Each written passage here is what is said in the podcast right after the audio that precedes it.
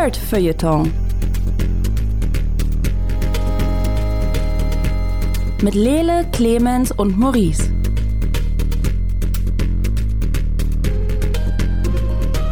Hallo, herzlich willkommen hier beim Nerdfeuilleton Podcast. Wir schreiben Folge Nummer 85. Ich bin ein wenig einsam hier im Hosen Studio, nämlich äh, dabei ist nur Lele Lukas. Nur und einsam bist du, also entschuldige bitte. Wir vermissen natürlich den lieben Clemens, der ist, der hat ein Real Life, ähm, warum auch immer. Ähm, und deswegen sind nur wir beide ist. hier. Aber äh, ich äh, helfe dir gerne dabei, nicht einsam zu sein. Dankeschön, Lele, danke. Wir haben uns ähm, gütig abgelenkt, jetzt wo der, der Clemens nicht dazwischen äh, reden kann. Ähm, Lele, du hast dir äh, Suicide Squad angeguckt im Kino. Mhm. Ähm, nicht den alten, sondern den neuen. Ja, um Himmels Willen. Ähm, ich habe nochmal geguckt, ich glaube, ihr findet auch auf dragonseateverything.com so ein kleines, kleine Diskussion von äh, Maurice Clemens und mir, nachdem wir den ersten Suicide Squad-Film im Kino gesehen haben. Damals noch im Sony Center. Kino gibt's jetzt auch nicht mehr. Ähm, haben uns danach dahinter hingesetzt und über den Film geredet. Ich glaube, wir waren nicht so begeistert. Und äh, jetzt ist The Suicide Squad da. Und äh, ja, ich habe den gesehen und werde dir dann mehr davon erzählen. Cool. Ich habe äh, Humankind gespielt, was essentiell so ähnlich wie beim Suicide Squad ist. Zuerst gab es Civilization und jetzt gibt es Humankind. Das eine ist eindeutig vom anderen sehr stark inspiriert, aber ob Humankind jetzt besser oder schlechter ist als das, Rollen äh, als das Strategiespiel Civilization, werden wir dann im Laufe rausfinden. Ich bin Ähm, sehr gespannt. Ich habe gemischte, gemischte Dinge gehört. Ich bin gespannt, was du gehört hast. ähm, wir reden außerdem über ähm, äh, Witcher, Nightmare of the Wolf. Ein Ja. Animationsfilm von Netflix äh, im Witcher-Universum gesetzt, denn wir brauchen mehr davon. Auf jeden Fall. Ich weiß überhaupt nicht, warum du das mit so einem Unterton sagst. Ich weiß nicht, vielleicht bin ich einfach. Naja, wir werden wir dann sehen. Ähm, und ich habe außerdem Brand New Cherry Flavor gesehen. Eine Netflix-Miniserie, eine, eine limitierte Serie, ähm, die sehr horrorlastig ist und absolut fantastisch und extrem viel frischen Wind reinbringt in das, in das Netflix-Serien-Game. Aber dazu später erstmal mehr. Lele, Suicide Squad. Ja. Ähm, wo, wo, worum geht's? Also äh, die Grundidee, fangen wir beim Urschleim an. Die Grundidee vom Suicide Squad ist eine Gruppe von oft C oder D Bösewichten im DC-Universum, die von der Regierungsangestellten Amanda Waller ähm, einen Chip in den Kopf gespritzt bekommen, der sie explodieren lässt, wenn sie nicht das tun, was Frau Waller möchte. Und dann schickt sie diese Gruppe irgendwo hin, wo sie absurde Dinge machen müssen, für die die Regierung keine Verantwortung übernehmen möchte. Die sind quasi so eine so ein äh, super Einsatzteam für richtig beschissene Situationen, weil wenn Amanda Waller sie nicht mehr haben will, drückt sie auf den Knopf, dann explodieren sie und dann ist die Verantwortung auch weg. Und das ist die Grundidee. Ähm, es gab den einen Suicide Squad Film, der vor ein paar Jahren rausgekommen ist, der nicht sehr gut war. Das Highlight daraus ist eigentlich, dass es uns, dass er uns Margot Robbie als Harley Quinn gegeben hat, die ja danach diese Rolle auch in äh, The Birds of Prey ähm, ausgefüllt hat, auf großartige Art und Weise und das dann auch hier wieder tut. Und sie, Amanda Waller, das Team von Amanda Waller und der ähm, Soldat, der äh, da immer mit dabei ist, der ja von Amanda, der kein Bösewicht ist im Prinzip. Das sind die einzigen drei, die eigentlich äh, mitkommen aus dem äh, ersten Film. Ich glaube, ich weiß nicht, ob Captain Boomerang im ersten auch vorkommt, ich bin mir gerade nicht ganz sicher, aber der ist auch mit dabei. Ähm, Kommt er. Und äh, genau, das ist eigentlich, eigentlich muss man den alten Film nicht gesehen haben. Wenn ihr die, Was? das, äh, wenn ihr wisst, was die Grundidee vom Suicide Squad ist, hilft es, sonst wird es in den ersten fünf Minuten erklärt und dann hat sich das auch. Amanda Waller, selbe Schauspielerin, immer noch großartig. Ähm, Harley Quinn, Mar Margot Robbie macht einen super Job, finde ich. Und der äh, Soldatentyp ist auch sehr passabel. Der ist sehr viel buffer geworden in der Zwischenzeit. Und ähm, Ja, das Team wird auf eine äh, Südseeinsel geschickt, wo ein Machtwechsel stattgefunden hat. Vorher war das, äh, war die Regierung da den äh, USA so ambivalent zugewandt und jetzt ist da wurde die wurden die alle gehängt und die neue Regierung ist tatsächlich sehr anti äh, USA und deswegen wird das Suicide Squad dahin geschickt. Es gibt nämlich so einen Turm, in dem Forschungen stattgefunden haben und die müssen äh, und da muss was passieren. Und äh, ja, dann wird das Suicide Squad losgeschickt. Und es ist. Und ich meine, wenn ihr einen Trailer gesehen habt, dann habt ihr schon viel gesehen aus dem Film. Der Film hat trotzdem noch viele Überraschungen in sich und schafft es durchaus so eine. Es gibt Szenen, wo du denkst, ich weiß genau, was jetzt passiert, und dann passiert es und es ist trotzdem cool. So. Und es gibt Sachen, die unerwartet sind, die einfach komplett von außen kommen und du bist so, ah, holy shit, das ist echt cool gemacht. Vielleicht ist es, weil ich glaube, James Gunn ist jetzt der Regisseur. Ähm, ich wäre sehr gespannt, wie, wie das ist, wenn der einen ähm, R-rated Guardians of the Galaxy Film macht, weil mhm. Suicide Squad ist sehr blutig. Ähm, und ja, ich meine, was machst du halt, wenn du einen Charakter in deinem Team hast, der ein High ist? Dann äh, kann es schwierig, das dann nicht blutig zu machen. Aber da werden schon mal so Köpfe zerteilt und so. Äh, der isst auch mal jemanden auf. Ähm, ist also nichts Was halt für. So passiert als Hai. Ja, ja, genau. Ist nichts für schwache Nerven, äh, aber hat, verliert nie diesen Humorfaktor.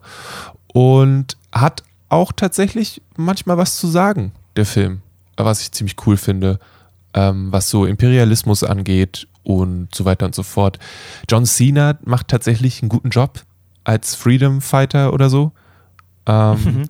Und ja, es hat Spaß gemacht. Er ist ein cooler Film. Und ich meine, wie gesagt, man weiß es aus dem Trailer, es ist ein Film, in dem ein Kaiju vorkommt. Und der Film weiß es und der Film rockt es einfach, dass dann Kaiju vorkommt. Und äh, mhm. das finde ich sehr, sehr cool. Es hat viel Spaß gemacht. Okay, ähm, jetzt der Vergleich zum ersten Film vom 2016er Suicide Squad liegt ja so ein bisschen nahe, gerade weil sie ja auch offenbar Charaktere von dort übernommen haben, was ja eine gewisse Kontinuität verspricht. Der erste Film war ja, also, wenn ich jetzt sage, dass es ein ziemliches Dumpsterfire war, dann ist es sehr untertrieben. Die haben ja extrem in der Postproduktion daran rumgewerkelt, haben, ich glaube, über eine halbe Stunde äh, rausgeschnitten daraus, haben neue Storylines reingepackt und so weiter. Und das merkt man in dem Film ja auch an dem 2016 Suicide Squad. Wie sieht es bei The Suicide Squad aus? Haben wir da auch fliegende äh, Buchstaben, die reinkommen und irgendwelche Exposés, Beschreibungen, die aufgelistet werden und ganz viel äh, Popmusik, die sie einfach reingepackt haben in den Soundtrack? Oder haben sie sich da ein bisschen zurückgehalten und haben das ein bisschen mehr low-key angesetzt? Also eine Sache, die dem Film auf jeden Fall gut tut, ist, dass er zu 99 Prozent auf einer Südseeinsel stattfindet, die nichts mit der restlichen Welt zu tun hat. So. Das heißt, es gibt gar keine Möglichkeit für den Joker, irgendwo aufzutauchen. Ähm, hm. Agree to disagree. Ja, natürlich, aber es ist halt nicht so, dass es in Gotham stattfindet und dich fragst, ja, wo ist denn jetzt eigentlich der Batman? So. Mhm. Sondern ähm, dadurch, dass sie auf einer anderen Insel sind, ist es einfach nicht so. Ähm, filmisch macht der Film manchmal so Sachen mit ähm, Ortsbeschreibungen oder so. Also es gibt eine Szene, wo ähm, aus dem Rauch von den, dem Wrack, was da liegt, Buchstaben gebildet werden und dann äh, ändert sich der Plan von der Gruppe und dann kommt ein Windstoß, die Buchstaben fliegen weg und es kommt ein neuer Rauch, der neue Buchstaben bildet, um die neue Richtung der Geschichte anzuzeigen quasi. Ähm, ich fand das aber eigentlich immer spiel, also angenehm spielerisch und eigentlich ganz cool gemacht, wie da mit Schrift gearbeitet wurde. Ähm, und das hat immer gut in die Szene gepasst. Ähm, ja. Ich Lass mich anders formulieren. Ähm, wenn ein Charakter introduced wird, wird der Film kurz angehalten, wir kriegen irgendwie lustige Popmusik und wir sehen in Exposé, was darüber geschrieben ist, als hätte jemand quasi seine erste Stunde in einer After Effects Klasse gehabt oder, oder wird das natürlicher reingebracht in die Geschichte, indem die Leute sich zum Beispiel unterhalten oder Sachen zeigen? Äh, eher letzteres. Ich, kann jetzt. Da du, da du nicht sagst nur Letzteres. Nein, nein, nein, ich bin mir gerade nicht hundertprozentig sicher. Ich kann mir vorstellen, dass mein Kopf mhm. gerade zwei Filme zusammenwirft und ich nicht mehr genau weiß, was es tatsächlich ist. Aber es gibt am Anfang eine Szene, wo sie im, in einem Helikopter sitzen. Und dann ist es so, die ist auch im Trailer drin, weil da ist ein Charakter, das, das Wiesel, und der eine ist dann so, was zur Hölle ist das denn? Ist das ein Werwolf? Muss ich hier weg oder so? Und ähm, dann gibt es einen Helden mit einem deutschen Akzent und Harley verliebt sich ein bisschen in den mit dem deutschen Akzent. Ähm, was ein bisschen niedlich ist. Und äh, so lernen wir die so ein bisschen kennen. Und dann ist sie auch so, ah, Boomerang. Und die sehen sich wieder und äh, als ob sie schon mal Zeit miteinander verbracht haben und so. Ähm, hm. Und eher über die Schiene. Ähm, als, dass es, als dass das Bild angehalten wird, die Schrift kommt rein und dann siehst du noch irgendwie, wer das ist. Sondern du siehst eher über die Sachen, die sie machen im Film, wer sie sind. Äh, es gibt, also der Film beginnt mit einem der Charaktere, der in der Zelle sitzt und so einen kleinen Gummiball in der Hand hat und mhm. den dann äh, gegen vier Ecken im Raum wirft und dann wieder fängt. So, und dann weißt du, okay, der kann irgendwie Sachen werfen und äh, sehr zielgenau. Ja, und dann äh, landet ein kleiner Vogel äh, in dieser Zelle und ähm, dann passieren schlimme Dinge mit dem Vogel und dann wissen wir auch, was für einen Ton dieser Film anschlägt. Ähm, aber keine Sorge, der Vogel bekommt noch seine Rache. Ähm, ja. Sure. D das waren auch die Sachen, die mich am, am, am größten jetzt quasi abgehalten haben, den Film zu gucken. So, Was? Kriegt der Vogel noch seine, seine, äh, wird die Story Arc vom Vogel noch zu Ende geschrieben oder? Nein, es ist nur sehr, es ist sehr, sehr klein, was da passiert ist. Es, es, es war nur in dem Moment, äh, ist einfach das erste Wesen, was es stirbt, ist ein kleiner, niedlicher Vogel. Und es war einfach nur so ein Moment von, ah, fuck, so ein Film wird es jetzt. Ich, ich, ich bereue es, diesen Film nicht neben dir im Kino gesehen zu haben, Lele. Ich, äh, ich, ich, ich, ich vermisse es, mit dir sowieso ins Kino zu gehen, aber vor allem dich als Live-Audience dabei zu haben, ist immer noch so, so, ein, so ein kleines Extraschmankerl immer dabei. Ähm, mhm. Also Suicide Squad, du sagst, es ist unterschiedlich zum ersten Suicide Squad, zum 2016er. Ähm, es macht Sinn, dass sie sich nicht Suicide Squad 2 genannt haben. Es ja. ist trotzdem echt weird, wie sie mit Kontinuität umgehen. Ähm, und wenn sie den fortsetzen, werden sie bestimmt Suicide Squad 2 nennen. Obwohl es der dritte Film ist. Ähm, aber generell würdest du sagen, Leute, guckt euch den an. Das ist, DC packt da richtig gut Sachen rein in die Cinematic Universe oder ich, wie, wie würdest du es beschreiben? Ich sehe das jetzt nicht so, als ob da irgendwie, also anscheinend bekommt der Freedom Fighter eine eigene Fernsehserie, wo ich so, ja, okay, wenn ihr John Cena gerne mehr haben wollt, macht es. Bin ich so, okay. Ähm, aber, äh, und es ist auch jetzt, also es ist halt das Suicide Squad. So, es ist ähm, fragwürdig, wie viele der Charaktere wir irgendwo wiedersehen. Ähm, und wenn man bedenkt, dass sie äh, Will Smith äh, im ersten Film hatten, im zweiten nicht wiederbekommen haben und deswegen Idris Elba haben, ist die Frage, ob sie da einfach durchrotieren, den, den, den nächsten schwarzen Superschützen zu nehmen für den dritten Film. Ähm, ich sehe jetzt da nicht irgendwie die große, den großen Status Quo, Veränderungs, was auch immer in dem Universe und ich finde das aber auch voll okay. Es ist einfach nur ein Film, der in dieser Welt stattfindet und wenn die da mehr mitmachen wollen, können sie es machen, meinetwegen. Aber ich gebe mir einfach mehr Harley-Filme und ich bin glücklich, persönlich. Mhm. Ähm, es ist einfach wirklich brutales Popcorn-Kino. Und wenn ihr da Bock drauf habt und ähm, dann schaut euch den Film an. Und wenn ihr aber sagt, hey, Suicide Squad hat mich so mit Narben hinterlassen, ich werde nie wieder und Guardians of the Galaxy hat mir jetzt auch nicht so gut gefallen, der James Gunn ist bei mir eh unten durch, dann lasst es. Also dann wird euch das jetzt auch nicht hinterm Ofen vorholen. Ähm, ja. Aber wenn ihr so ein peripheres Interesse daran habt oder generell gerne zuschaut, wie ähm, interessante DC-HeldInnen, von denen ihr noch nie gehört habt, coole Sachen machen, dann äh, schaut euch den Film an. Okay. Äh, The Suicide Squad läuft aktuell noch im Kino. Wahrscheinlich bald in einem Streaming-Service eurer Wahl. ähm, ansonsten kann ich, kann ich so halb empfehlen den Suicide Squad animierten Film. Ähm, Assault on Arkham war das, Batman Assault on Arkham. Mhm. Der kam 2014 aus und vier Jahre später kam, worüber wir noch nicht geredet haben in diesem Podcast übrigens, äh, Suicide Squad Hell to Pay raus. Ähm, was in diesem Universum quasi weitergeht. Ja. Und ich bin, ich bin gespannt, ob mir das besser gefällt als der Suicide Squad-Film, der jetzt im Kino kommt. Mhm. Naja. Oder ähm, die wenn Leute ich den gesehen habe, quatsch mal drüber. Entschuldigung. Oder die mhm. Leute sollen die animierte Harley Quinn-Serie gucken, richtig? Die ist sowieso nochmal eine extra Portion, aber die hat mit Suicide Squad relativ wenig zu tun. Ah, okay. Finde ich persönlich. Dafür ist die zu Fair. frei und zu offen. Mhm. Ähm, genau. Ähm, von, von High Pressures The Suicide Squad gehen wir weiter zu äh, Humankind. Ein Strategiespiel, ähm, was die Leute vergleichen es immer so ein bisschen mit, äh, mit Civilization. Ich weiß gar nicht warum. Nur weil es aus der Vogelperspektive spielt. Es ist ein 4X-Game, oder? Als, so, als oder wie auch immer das heißt. Und Ja, und es ein 4X-Game ist und es rundenbasiert ist und es in, äh, ich glaube, Hexagone eingeteilt ist und es Industrie, also für jemanden, der Civilization gespielt hat, es ist praktisch fast das gleiche Spiel mit kleinen Änderungen.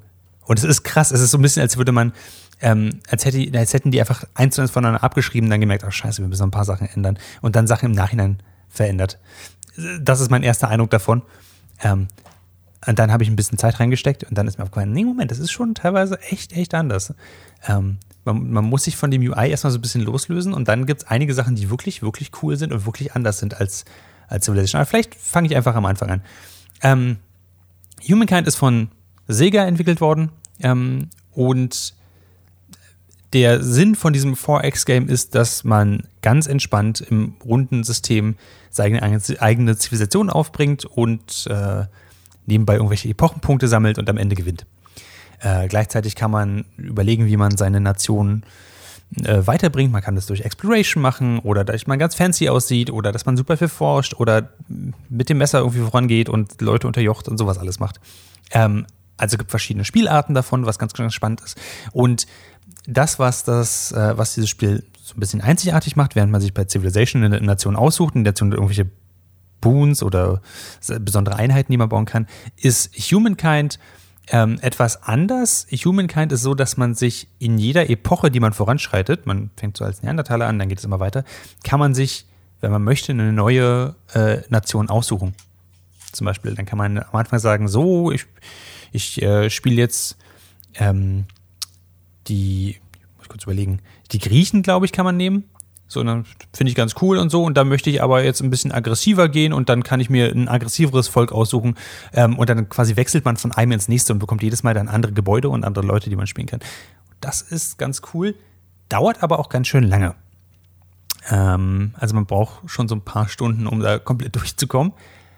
Äh, bei mir hat das nicht gut funktioniert. Äh, weil an Unterpunkt konnte er nach, ich glaube, 80 Runden mein Spielstand nicht mehr laden. Oh. Ich musste neu anfangen. Ähm, das ist meine bisherige Erfahrung mit Humankind. Oh, Dann habe ich nochmal 80 Stunden, äh, 80, 80 Runden reingesteckt. Lief ein bisschen besser. Ähm, das Spiel ist als rundenbasiertes Strategieaufbauspiel echt cool und echt schön und echt entspannt. Aber die Ähnlichkeit, also gerade auch, wie sie, sie haben einen äh, Erzähler darüber gelegt, der die ganze Zeit die halt coole Sachen oder so One-Liner sagt. Ähm, sie haben bestimmte Arten, wie sie damit umgehen, dass du dein Volk noch mal ein bisschen mehr führst, dass du zum Beispiel sagst, hey, wie gehen die mit Sklaverei um? Oder wie gehen die mit, ähm, sollen sie eine Wehrpflicht einführen oder sollen sie halt von anderen ähm, Nationen zum Beispiel einfach die, die Soldaten verpflichten und sowas alles? Ähm, sie haben eine Menge Art, wie man da rumspielen kann, aber vieles, was Civilization halt auch genauso oder besser gemacht hat. Und Civilization 5 ist jetzt schon ein paar Jahre alt oder sechs und ähm, bin mir, also ich kann nicht richtig sagen, ob ich es mehr genieße als Civilization. Hm. Ähm, ich meine, Lele, du hast auch Civilization gespielt. Ja. Wie, wie ist es bei dir? Hast, hast du Bock auf, auf quasi das gleiche Spiel, aber ein bisschen anders? Also Oder bräuchtest du schon was ganz anderes, um das, damit sich aus dem Ofen hervorlockt? Ich glaube, ich bräuchte was ganz anderes und ich habe auch noch ein paar Fragen. Zum einen, du hast am Anfang gesagt, man muss sich von der UI ein bisschen lösen. Und das ist auch mhm. eine Sache, die mir über den Weg gelaufen ist, dass Leute gesagt haben, dass es manchmal ein bisschen nach, nicht wirklich nachvollziehbar ist, was du eigentlich gerade getan hast und dass es alles ziemlich überladen ist mit Systemen irgendwie auf eine gewisse Art und Weise. Zumindest ist es so bei mir hängen geblieben. Vielleicht kannst du mir mhm. entweder sagen, ob das richtig ist. Also ich habe bei Civ auch nie immer alles verstanden. So, um Himmels Willen. Ähm, aber ja, wie ist es bei Humankind? Macht es dir das leichter zu wissen, was du gerade tust oder legt dir das Steine in den Weg? Ich finde, also manchmal ist die UI super hilfreich, weil es dir sagt, hey, setz doch deinen Platz hier hin, da bekommst du in der Gegend die besten Ressourcen raus, voll schön. Ähm, aber jede Runde gibt es an irgendeinem Punkt so viel zu tun oder so wenig, dass es entweder dich überfordert, weil du halt gerade vier oder fünf Städte auf einmal managen musst und gleichzeitig noch Leute dir Allianzen anbieten oder Handelsabkommen oder so und denkst so, oh Leute, ich will aber bloß die Runde beenden, damit ich dieses scheiß Haus hier bauen kann. Ähm, das ist die eine Seite. Und ähm, die andere Seite ist, dass es sehr viele Mechaniken gibt, die gleichzeitig ablaufen. Also du hast auf einer Seite hast du die, ähm, die Einflusssterne. Auf der anderen Seite hast du Militär, was du bauen musst. Dann hast du noch Technologie, die im Hintergrund die ganze Zeit läuft. Dann kann random, können irgendwelche Sachen passieren, wie zum Beispiel, du findest ähm, eine Leiche von einer antiken Zivilisation. Verbrennst du die jetzt, setzt du die bei, was machst du damit? Zwischendurch hast du dann deine ganzen Gegenspieler oder Mitspieler, die, äh, die die Sachen sagen können und sagen können, hey, mach doch mit, lass doch mal deine Grenzen aufmachen oder so. Dann läuft ein scheiß Bär durch dein, durch dein äh, Kingdom und du musst ihn irgendwie erlegen, weil er sonst deine Leute angreift. Es kommen so viele Sachen auf einmal zusammen, dass es schon überwältigend sein kann. Das UI habe ich aber jetzt nicht als mehr oder weniger kompliziert empfunden als das UI von Civilization 6. 5. Okay. Ähm, Ähm, genau. noch eine Frage. Ich kann auch sein, dass ich mich gerade richtig falsch erinnere, aber Sechs. musst du Sklaverei machen? Oder kannst du auch sagen, Ist- nö, möchte ich nicht? Ist nur Window Dressing, hat keine Relevanz auf, auf irgendwas. Hin und wieder kommt das Spiel und sagt dir, hey, jetzt hast du die Möglichkeit abzustimmen, wie sich deine Gesellschaft äh, verhalten soll. Und dann gibt es quasi verschiedene Werte, wie zum Beispiel sind die eher dem Individu- Individualismus oder eher dem Kollektivismus zugeordnet. Dann kannst du dich zwischen zwei Sachen entscheiden. Dürfen sie zum Beispiel ihre Gebete im Privaten abführen oder ist, Religion was, was die ganze Gemeinde zusammen macht und dann je nachdem verschiebt sich das. Und da gab es zum Beispiel äh, fand ich auch sehr merkwürdig. Es gab, äh, du konntest dich zwischen zwei verschiedenen Arten von Sklaverei dann entscheiden. Entweder die Sklaverei für Leute, die das Gesetz brechen, oder die Sklaverei, weil du deine Gegner unterjochst, wenn du Städte einnimmst. Weil du das als, als Kriegsakt einsiehst.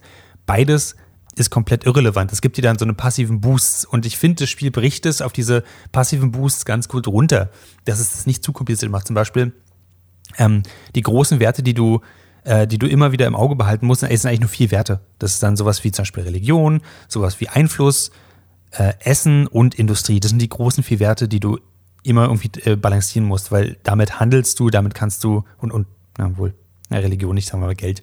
Dann gibt es noch ein paar sekundäre Werte. Ähm, und damit kannst du die ganze Zeit versuchen, das Spiel zu gewinnen oder zu erweitern. Damit kannst du Einheiten bezahlen. Du kannst zum Beispiel statt zu warten, bis was fertig gebaut ist, kannst du Geld drauf werfen. Das ist damit gemeint. Wenn du warten willst, dass, äh, dass es was schnell gebaut ist, brauchst du mehr Industrie. So eine Sachen. Und diese äh, gesellschaftlichen Entscheidungen, wie zum Beispiel das mit der Sklaverei, ähm, hat Einfluss dann zum Beispiel darauf, wie, ich glaube, wie teuer deine Leute sind, wenn du, äh, wenn du neue Soldaten zum Beispiel, oder Solda- Soldaten irgendwie bauen möchtest. Darauf hat es dann Einfluss. Kann sein, dass ich mir jetzt irre, aber das ist im Endeffekt ist es das. Oder gibt dir einen 5% Boost auf, auf dein Essens, äh, auf deine Essensversorgung und sowas alles. Also das ist nicht schrecklich kompliziert, weil es einfach nicht schrecklich wichtig ist. Aber trotzdem rächt sich halt raus, dann musst du halt drüber nachdenken und so. Und das ist halt ein bisschen merkwürdig. Es ist komisch zu sagen, möchtest, also keine Ahnung, ich habe das Gefühl, ach, ich weiß nicht. Es, es klingt danach, als ob sie versucht haben, Sachen einfacher zu machen, aber nicht die richtigen Sachen einfacher gemacht haben. Ja, also einige Systeme können die halt richtig in den Fuß schießen. Es gibt zum Beispiel so ein Ding, dass du, du kannst Außenposten bauen und die Außenposten für sich sind einfach nur, du hast das Gebiet besetzt. Noch kriegst du da nicht so richtig was raus. Du kannst im Gebiet dann zum Beispiel Bergbau machen. Und dann kannst du die Außenposten aber auch an, dein, an deine Hauptstadt quasi angrenzen. Und dann sinken aber bestimmte Sachen und die sinken konstant und dann können dort Leute aufbauen. Und wenn du das merkst, ist es aber schon zu spät und so. Was bei Civilization nicht groß anders ist. Du kannst da auch, wenn du die Build-Order am Anfang so ein bisschen verkackst, dann hast du halt auch da richtige Probleme. Von daher muss ich ganz ehrlich sagen, dann nehmen sich die beiden jetzt nicht so super viel. Es hat, finde ich, sowohl die Stärken von Civilization, nämlich du kannst zurücklehnen, du kannst was Cooles aufbauen, du kannst ein bisschen vorausplanen und so, hat es auf jeden Fall übernommen und durch diese sehr coole, wie Age of Empires, wir gehen einen, einen Schritt weiter, also wir gehen in ein nächstes Zeitalter und können neue Sachen erforschen und können unsere ganze Zivilisation umstellen, ähm, nochmal erweitert. Das war auch richtig cool. Und auf der anderen Seite auch die ganzen Schwächen übernommen. Nämlich, dass du das Spiel erstmal von Grund auf lernen musst und dass du nicht einfach nur, du kannst einfach sagen, oh, ich habe eine halbe Stunde Zeit, ich spiele das jetzt mal schnell, sondern du brauchst halt Zeit dafür. Okay. Die wichtigste, dann, ja. wichtigste Frage ist, können wir das, äh, können wir uns die Tage mit dem ähm, Xbox äh, Online-Ding auseinandersetzen, prügeln, um dann gegeneinander miteinander zu spielen? Ja, das könnten wir machen.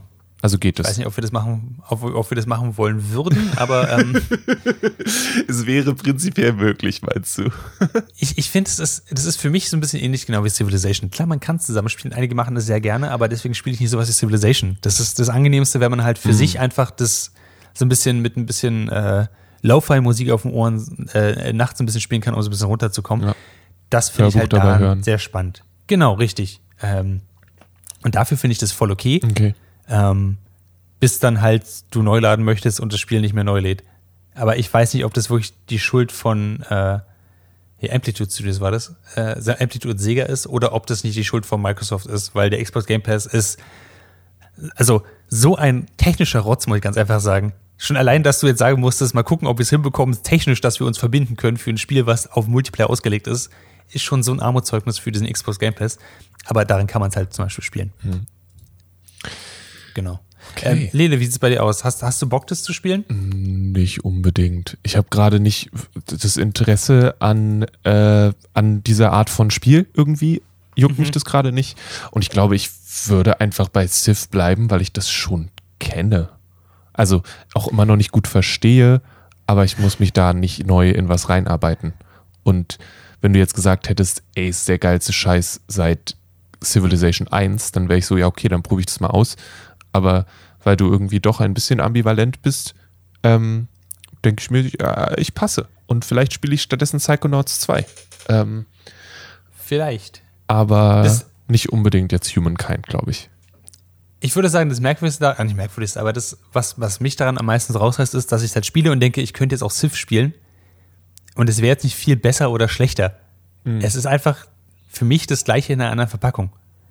Ähm, und die Sachen, die sie neu gemacht haben, drehen das für mich nicht gut genug, äh, als ich sagen könnte, boah, macht total Spaß. Ich hatte, ich habe jetzt, glaube ich, drei oder viermal neu anfangen müssen, wegen Speicherproblemen. Ähm, Es ist, das darf eigentlich nicht sein.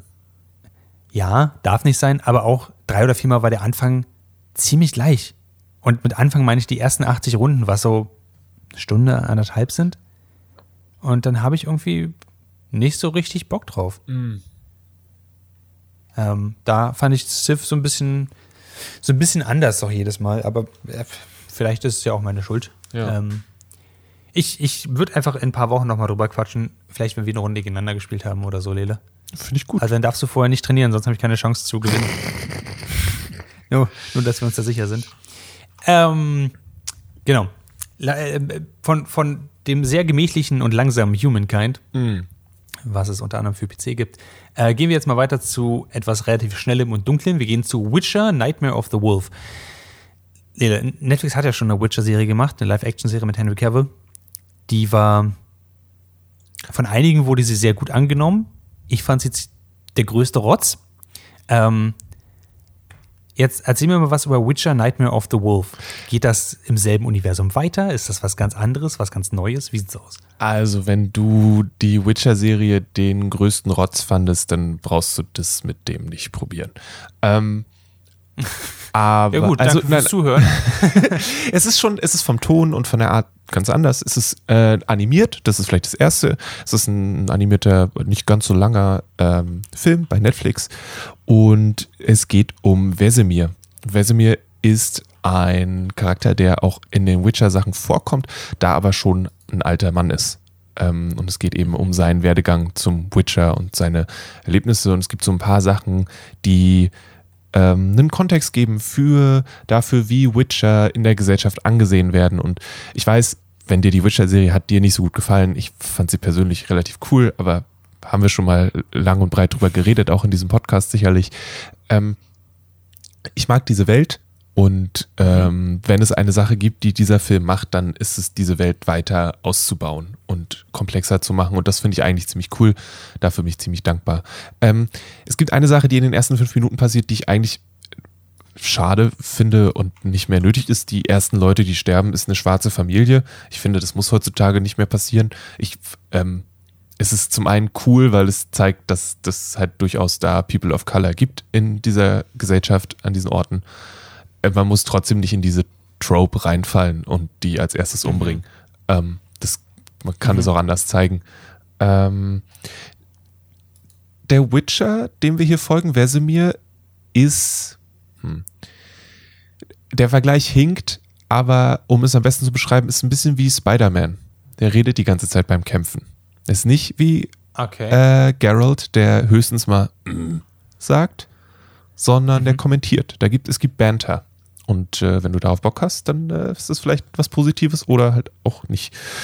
Und ähm, genau, es geht eben um Vesemir, der den Witchern geht's relativ gut. Es gibt halt Monster, die bringen sie um. Die werden immer ein bisschen schlecht angesehen von der Gesellschaft um sie rum und die Gesellschaft um sie rum möchte sie eigentlich loswerden.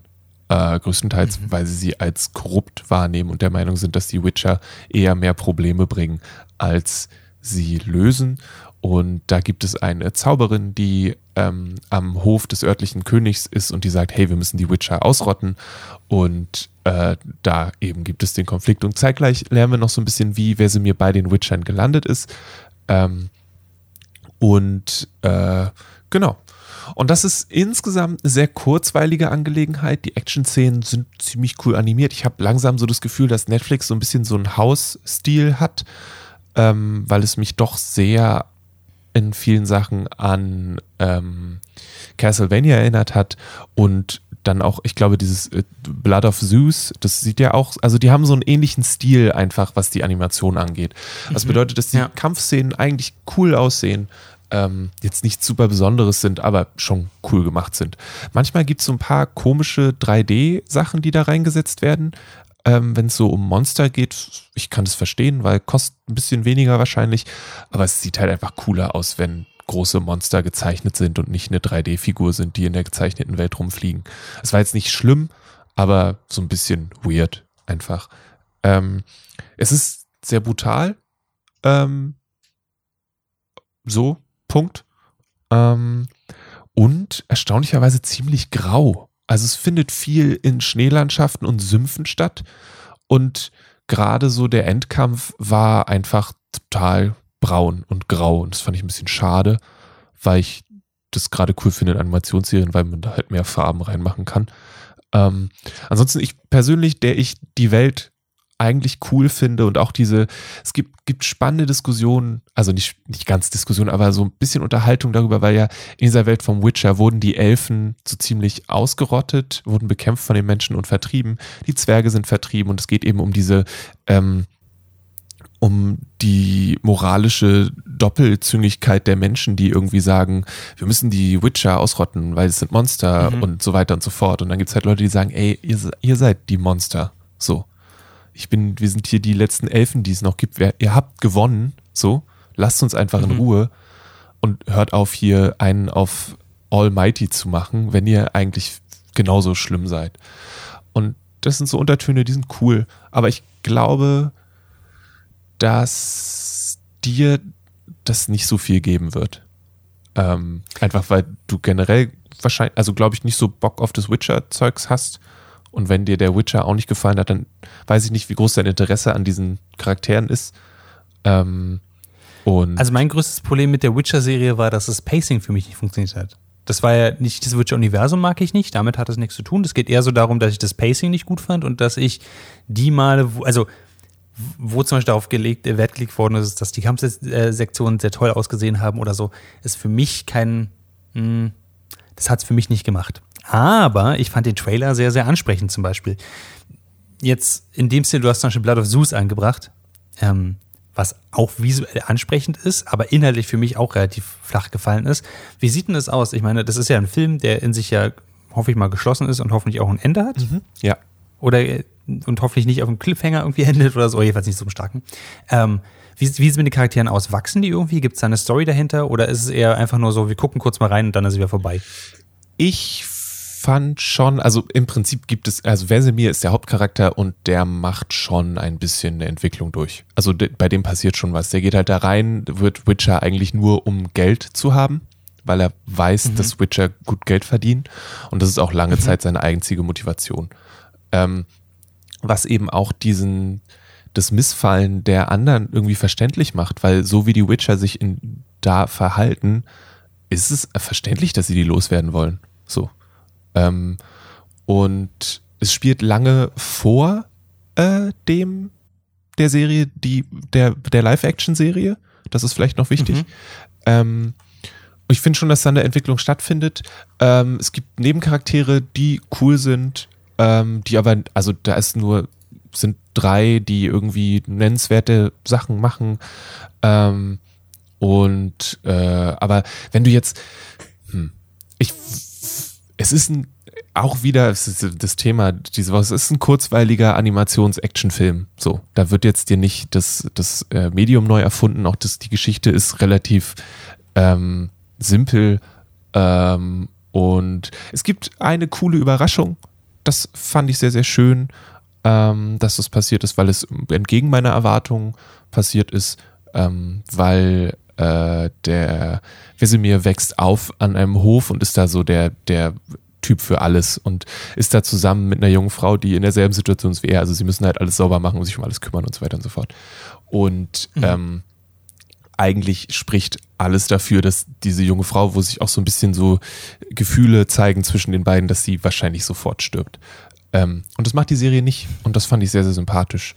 Ähm, weil nach den ersten fünf Minuten, wo ich gedacht habe, okay, ich sehe jetzt diese eine Familie, die sterben sofort, habe ich so gedacht, okay, jetzt mhm. ist der Rest auch vorhersehbar. Ist es nicht ganz. Ähm, vielleicht, also für mich, vielleicht ist es für dich anders, weil wir wissen, dass äh, Menschen, die diesen Podcast häufiger hören, wissen, dass ich oft in Sachen reinlaufe und denke, das habe ich nicht kommen sehen. Und du bist so, ey Lele, es äh, ist seit der ersten Sekunde klar, dass es passiert. Ähm, aber ja. Von daher würde ich schon sagen, dass es eine gewisse Tiefe hat. Ähm, und ja, keine Ahnung, mich würde es halt einfach interessieren, wenn du es guckst und mich dann wie das Ding um die Ohren haust oder sagst, ja doch, war ganz cool.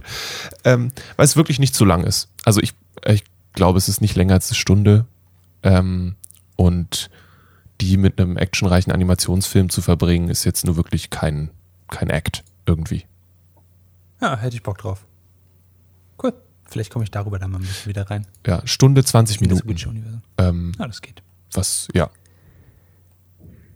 Ähm, cool. Ähm, ich ich versuche dann einfach mal da reinzukommen.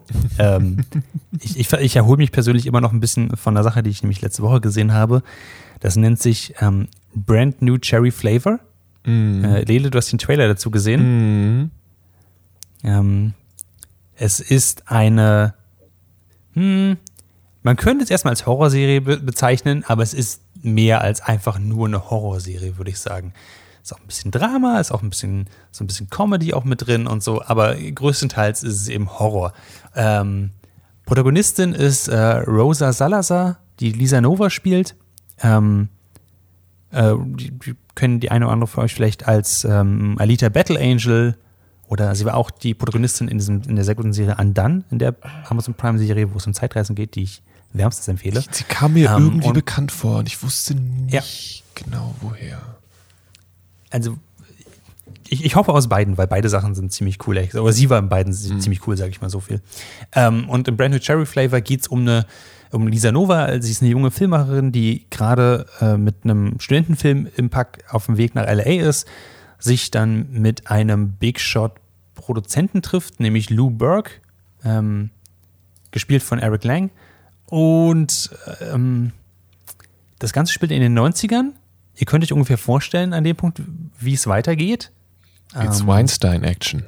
Starke Weinstein-Vibes, genau. Und ähm, dann dreht das Ding so ein bisschen ab, denn ähm, Lisa Nova trifft Boro, eine Hexe, kann man jetzt glaube ich sagen, und sagt, ey, pass auf, du hast mir gesagt, du kannst Leute verfluchen, ich möchte sein Leben einfach komplett in Brand setzen. Woraufhin Boro sagt, ja, gar kein Ding.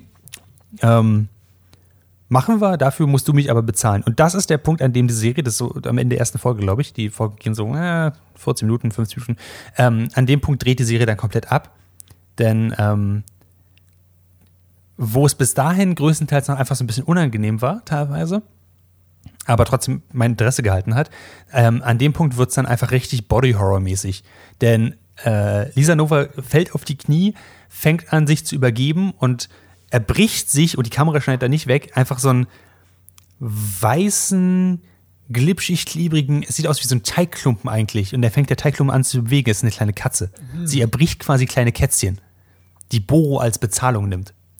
Das ist ungefähr so diese Art von Serie, die, äh, es wird auch nicht ganz erklärt, was da ist, einfach nur so, okay, jetzt können wir weiterarbeiten. Mhm. Ähm, und diese Art von, da, da passiert Fuckery ziemlich krasse Fuckery und wir machen jetzt aber weiter, gibt mir so einen geilen Witchcraft-Vibe daraus, dass es wirklich Spaß mal weiterzugucken. Es, es passiert sehr viel Abgefahrenes und sehr viel Body-Horror-mäßiges und teilweise auch sehr non, nicht unbedingt nonsensical, aber schon so Sachen, wo du denkst, okay, die Charaktere sind genauso verwirrt wie ich, damit kann ich arbeiten. An keinem Punkt ist es so, dass die Charaktere das Gefühl, also das Gefühl dass die Charaktere irgendwie selbstbewusster daran sind als, als die zuschauende Person. Bo als Hexe weiß immer, was abgeht, aber Lisa Nova eigentlich nicht. Die ist einfach nur along for the ride.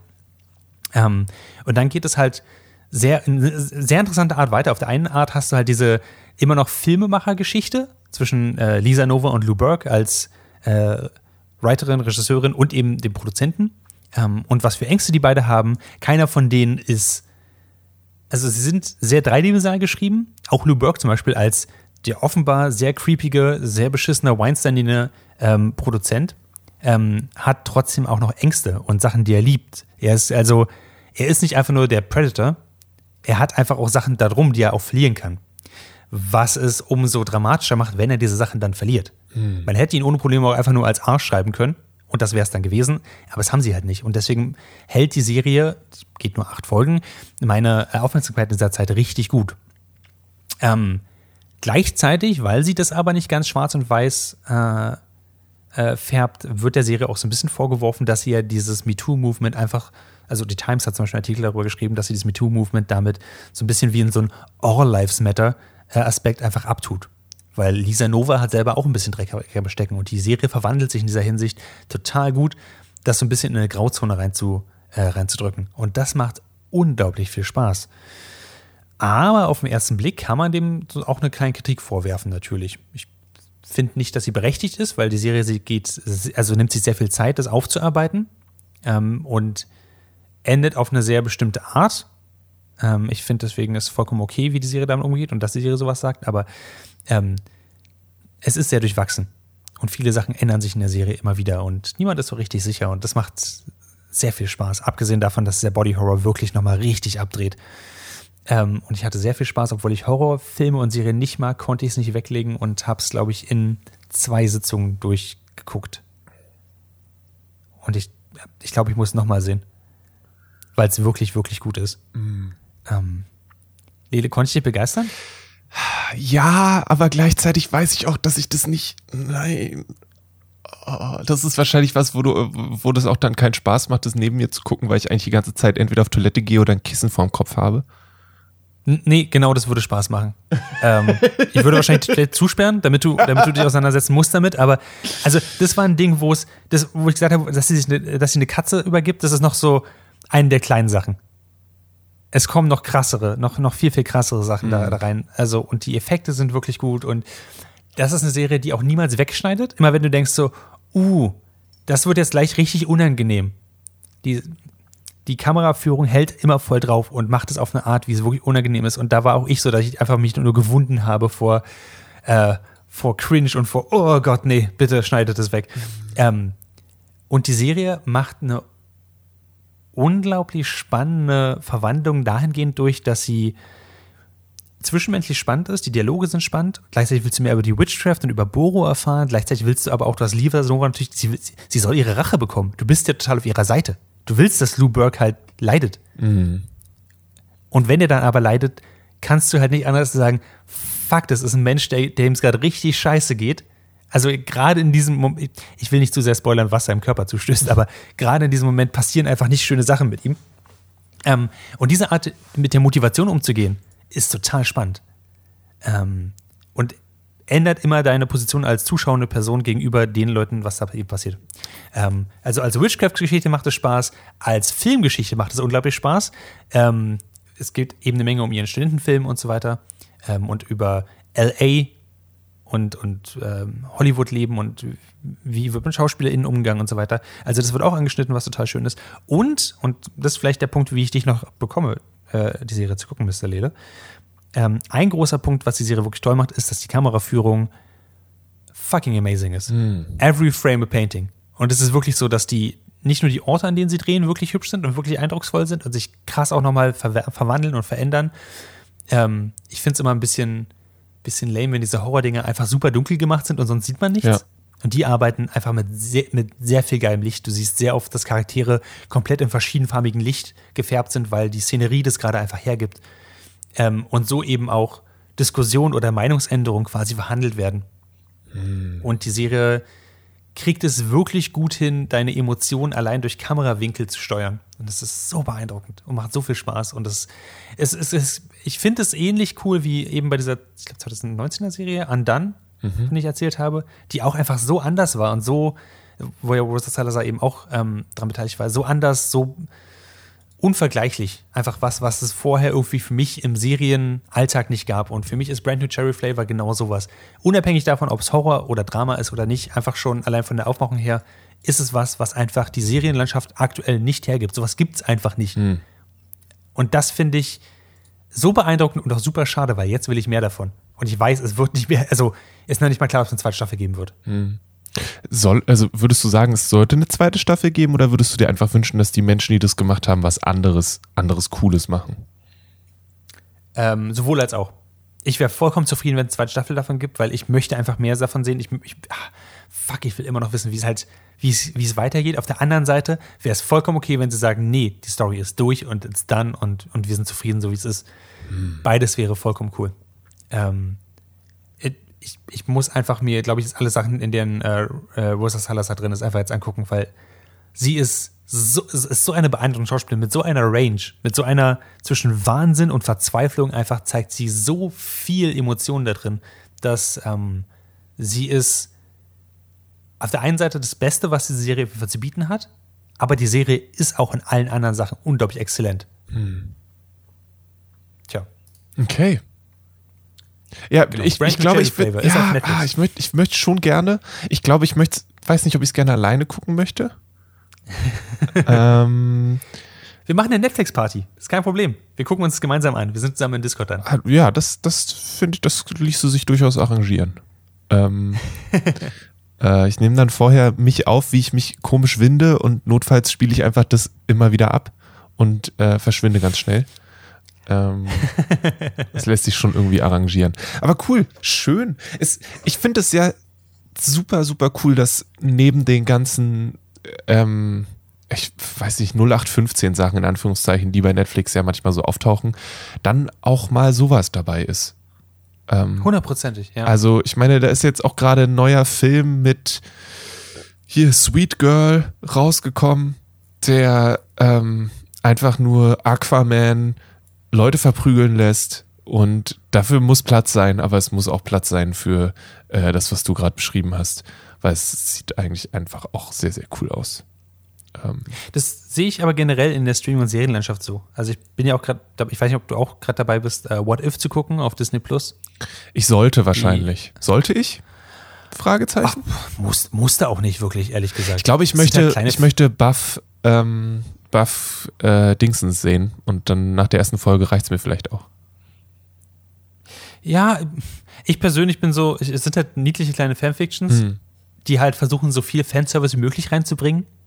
Ähm, also in der zweiten Folge zum Beispiel gehen sie der Story nach, was wäre, wenn äh, T'Challa eigentlich Star-Lord gewesen wäre und von Yondu entführt wurde Ja. und äh, nicht Peter Quill.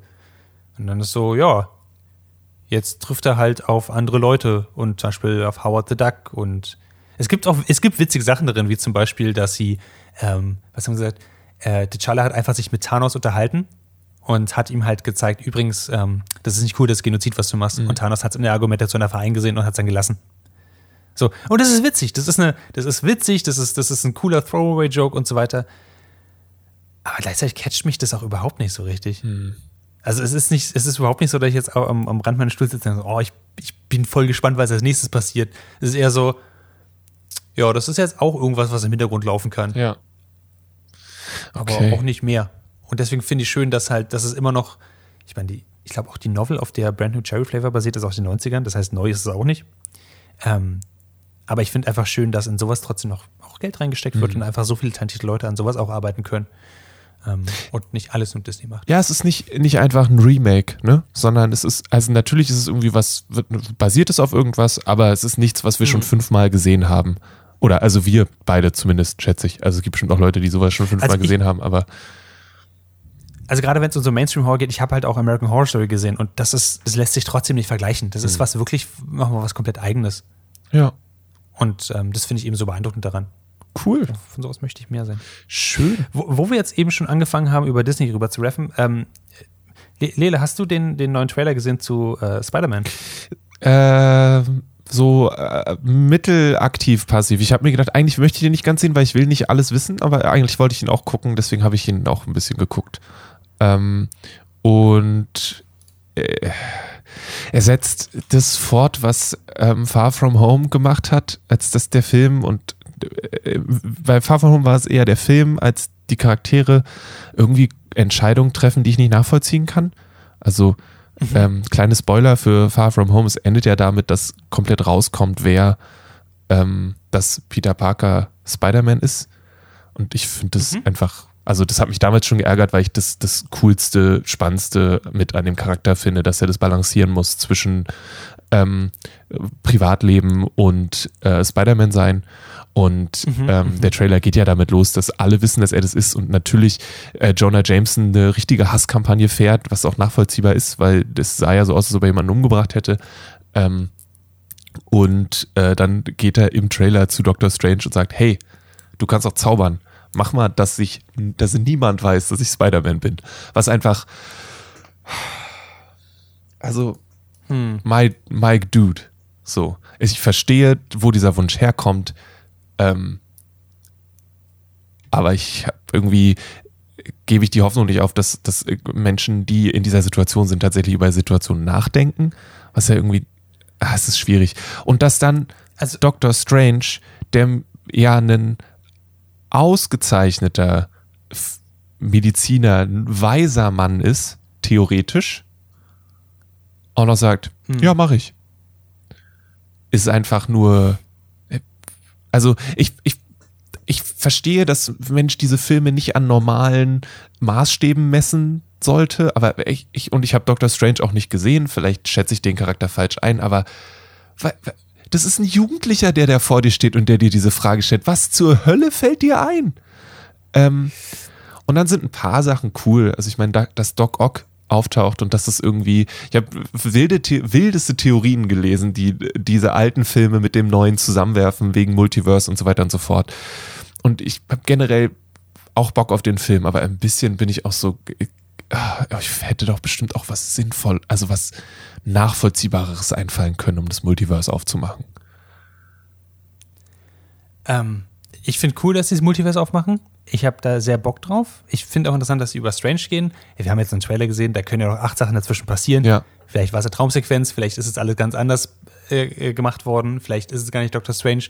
Ich halte immer noch daran fest, dass es eigentlich ein Deal mit Mephistopheles ist, äh, also mit Mephisto ist, dass sie, äh, dass er deswegen den, den, den Scheiß so umdreht Mhm. äh, und er ihn einfach nur die ganze Zeit verarscht. Ja.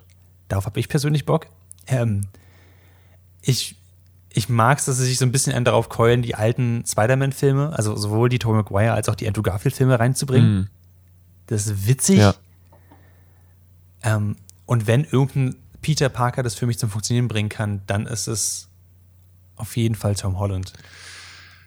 Ich Das stimmt bin mir auch. fast sicher, dass wir am Ende trotzdem beim, beim Status Quo sein werden, wo niemand weiß, wer er ist. Und das ist okay, damit, damit komme ich klar. Mhm. Ähm, ich fand schön, dass sie quasi, äh, dass er in diese Position jetzt einfach reingeworfen wird und dass es außerhalb seiner Kontrolle ist. Das Ja. finde ich cool. Ja. Ähm, und ich, ich habe Bock drauf, weil ich Spider-Man einfach mag. Ja, ja, Ähm. das ist, das ist halt auch ich grundsätzlich Gimme. Ich will sofort. Her damit. So. Äh, vielleicht gibt's mir in, in drei Monaten, wenn ich besseren Gewissens noch ins Kino gehen kann, wenn wir zusammen ins Kino gehen können. So. Ähm, und an die Meph- Mephistopheles-Sache, dass, dass er quasi in der Situation verarscht wird, habe ich noch nicht so gedacht.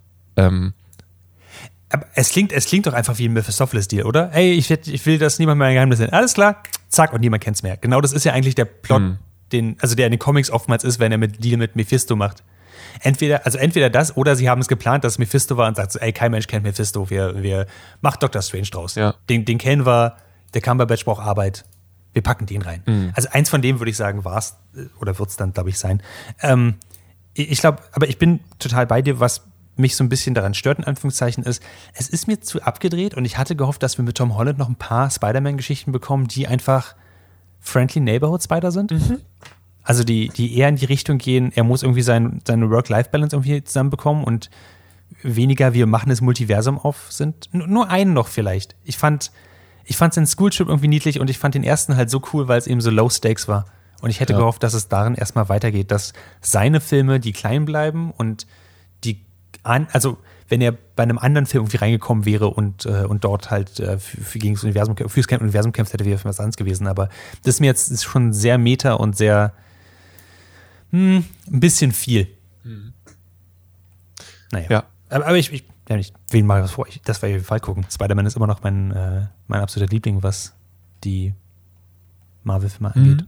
Ich glaube, ja, ich würde dir auf jeden Fall recht geben. Ich möchte, also ich wünsche mir äh, Low-Stakes Marvel-Filme. So. Ja.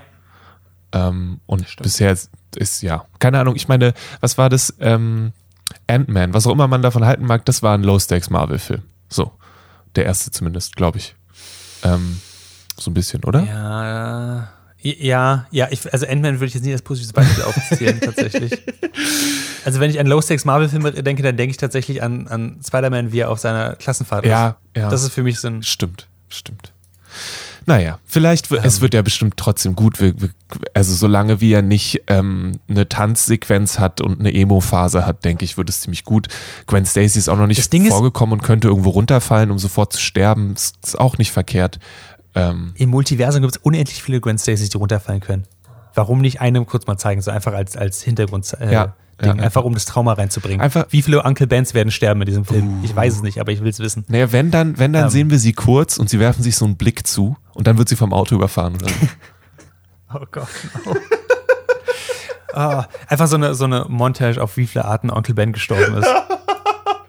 Oh, einfach so zwölf Onkel Bens nach und nach. Ja, ja. Es gibt Und keiner wundert- Irgendein Charakter, irgendein Charakter läuft über den Weg und sagt, hey, mit großer Kraft kommt äh, große Verantwortung. und dann hörst du nur im Hintergrund, wie ein, wie ein Laster hupt. Ich bin jetzt hintergerissen. Auf der einen Seite will ich neue Spider-Man-Stories haben und möchte die halt Low Sex haben. Auf der anderen Seite, wenn ich daran denke, dass ich einfach für zwei Stunden zugeballert werde mit dem miesesten Fanservice aus den äh, Sam Raimi, den äh, Tom Holland und aus den Andrew Garfield Spider-Man, bin ich damit auch so ein bisschen okay. Weißt du, wenn, wenn in jede Szene einfach nur ein Meme ist, eigentlich, das, was du rausnehmen kannst, wäre das auch irgendwie okay für mich. Ich hätte es halt nur andersrum lieber. Ja. Ja, das ist, glaube ich, so mein Ding. Naja. Ähm, wissen wir eigentlich, wann der rauskommt? Bestimmt. Bestimmt. äh, am 17. Sep- äh, Dezember kommt er raus. Ja, bis dahin ist schon, haben wir die fünfte Welle auch schon überstanden und können dann ins Kino gehen, guten Gewissens. Ja, klar, mitten im Winter, wenn es kalt ist, dann muss es ja abnehmen. Ja. Hat auch letztes ja Jahr genauso funktioniert, oder? Ja, genau, richtig. Scheiße. Cool. Also wir treffen uns dann hier nächstes Jahr im Mai, würde ich sagen. Da können wir dann vielleicht zusammen ins Kino Ja. gehen und können uns. Aber ich meine, deswegen hört ihr auch den Nerdfeuilleton, damit wir euch die reale Welt ins Ohr holen. Ähm, und das haben wir hiermit wieder getan. In der Tat. Ähm, genau. Äh, wir sind am Ende angekommen. Ähm, vielen Dank fürs Zuhören. Ihr könnt uns gerne ähm, fünf Sterne auf Apple Podcasts hinterlassen oder schreibt uns eine E-Mail info at dragonseedeverything.com. Auf dragonseedeverything.com findet ihr übrigens auch andere Werke, die wir gemacht haben. Podcast, Radiosendung, etc. etc. Ja, zum Beispiel, Äh. wenn ich das kurz reinwerfen darf, äh, habe ich Gerne. die großartige Künstlerin Torres interviewt und den Podcast dazu gibt es jetzt auch auf dragonseedeverything.com. Und wenn ihr gute Musik mögt, dann äh, hört da auf jeden Fall mal rein. Nice. Ähm, genau. Lede, man findet dich auf Twitter, Genau. at. Richtig. Man findet mich auf Twitter, at Maurice Mathieu. Mhm. Und ansonsten hören wir uns hier in zwei Wochen wieder. Dann wahrscheinlich auch wieder mit dem äh, lieben Clemens Serbent. Lila, hast du noch einen kurzen Shoutout, was du gerade konsumierst? Was ich, ein kurzer Shoutout. Äh, ich, ähm, ich bin aus äh, Uni-Gründen gerade sehr tief in so Radiosachen drin und kann euch, wenn ihr nur peripher Interesse an Radiosachen habt, die Website transom.org nur empfehlen und da mal ein bisschen rumzuklicken. Die haben einen eigenen Podcast, der ist House Sounds und der setzt sich damit auseinander, wie Radio gemacht wird und funktioniert. Und da gibt es eine ähm, Folge, die vor nicht allzu langer Zeit rausgekommen ist, die heißt The Kids Will Have Their Say. Und da geht es um Podcasts, die von Jugendlichen gemacht werden. Ähm, und hm. das war super beeindruckend und richtig, richtig cool, weil es eben darum geht, dass Jugendliche nur selten einfach selbst erzählen können und ihnen niemand reinredet oder ihnen niemand sagt, was mhm. sie zu sagen haben.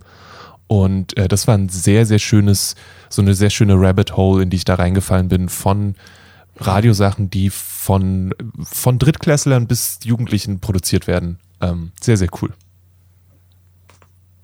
Super nice. Ähm, dann werde ich mich da wahrscheinlich auch mal äh, umgucken.